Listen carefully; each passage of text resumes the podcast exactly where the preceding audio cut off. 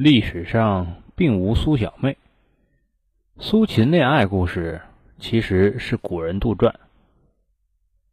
一代文豪苏轼名气大的没边儿，而与妹妹苏小妹相比，他似乎还要矮上半截。但据考证，历史上并无苏小妹其人。苏秦恋爱、佛印与牛粪的故事，纯属古人杜撰。古人打造的女明星，一红数百年。苏洵、苏轼、苏辙，因文学成就极高，一直为后人所敬仰。而说起这个文学世家，人们还会经常提到一个女子苏小妹。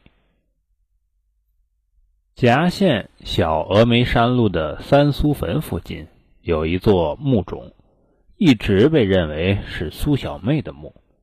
这座苏小妹的墓是真的吗？历史上是不是真有苏小妹其人呢？苏家小妹，传说中的苏小妹是聪慧女子的象征。苏小妹这个名字在中国民间知名度极高，她的名字最早见于南宋无名氏的东坡居士佛印禅师语录问答。东坡之妹，少游之妻也。明末清初作家冯梦龙的《醒世恒言》里有苏小妹三男新郎的故事。清代文人李煜的《眉山秀》里浓墨重彩地描写了苏小妹的才华横溢、文思敏捷。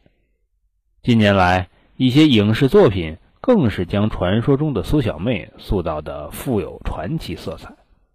她成为聪慧女子的象征。关于苏小妹，文献中都记载了哪些传说呢？传说一：苏秦恋爱。北宋年间，著名词人秦少游拜访苏轼，被聪明可爱的苏小妹吸引。秦少游对苏小妹一见钟情，二人最终喜结良缘。洞房花烛之夜。苏小妹有心试试相公的才华，便命丫鬟将秦少游锁在门外，让他对对联东厢房，西厢房，旧房新人入洞房，终生伴郎。”秦少游被苏小妹的深情打动，脱口而出：“南求学，北求学，小学大事受太学，方娶新娘。”苏小妹知道这道题没有难住情郎，于是亲自打开了门。喝完交杯酒，两人四目相对，苏小妹却含羞说道：“红帷帐前，与郎执手，若要同寝，再对一联。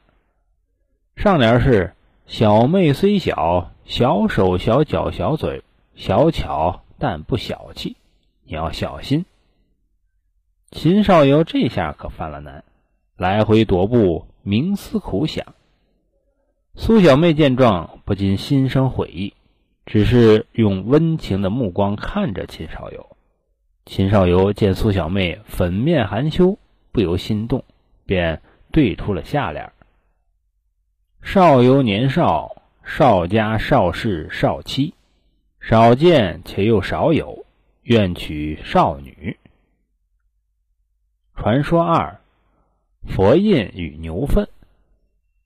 众所周知，苏东坡有不少和尚朋友，佛印便是其中一位。一次，苏东坡和佛印在林中打坐，过了很久，佛印对苏东坡说：“官军坐姿酷似佛祖。”苏东坡大喜，他看到佛印的褐色袈裟拖在地上，便对佛印说。上人坐姿活像一堆牛粪，佛印听了只是微微一笑，没有说话。苏东坡心想，这回让佛印吃了一个闷亏，不禁暗暗得意。回家后，他把这件事告诉了苏小妹。苏小妹听了哥哥的话，说道：“哥哥，你又输了。佛家有经云：心有所想，目有所见。佛印心中有佛。”所以看你像佛，而你看他像牛粪，是因为你心中只有牛粪呐。史料记载，苏轼没有妹妹，只有姐姐。事实上，苏小妹完全是后人杜撰的人物。查遍史料，苏轼并没有妹妹，倒是有三个姐姐。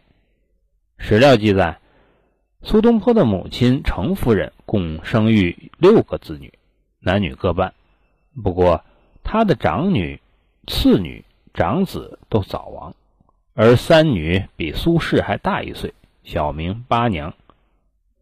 苏八娘十八岁时与舅舅的儿子程子才结婚，遗憾的是，婚后仅一年，她便去世了。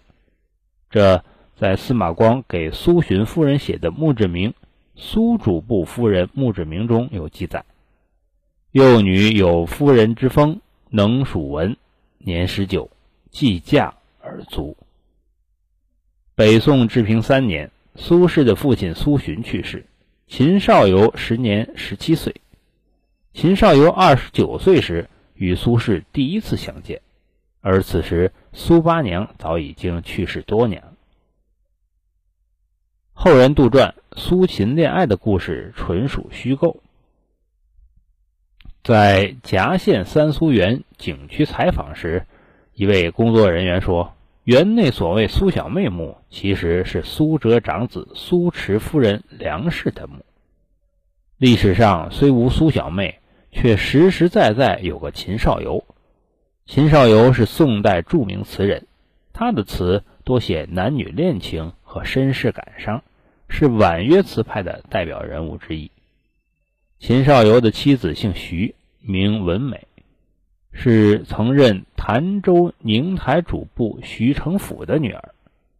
徐君主簿行状中记载，徐君以女文美妻与。据记载，秦少游十八岁时与徐文美成婚。秦少游的文采深得苏轼赏识，成为苏门四学士之一。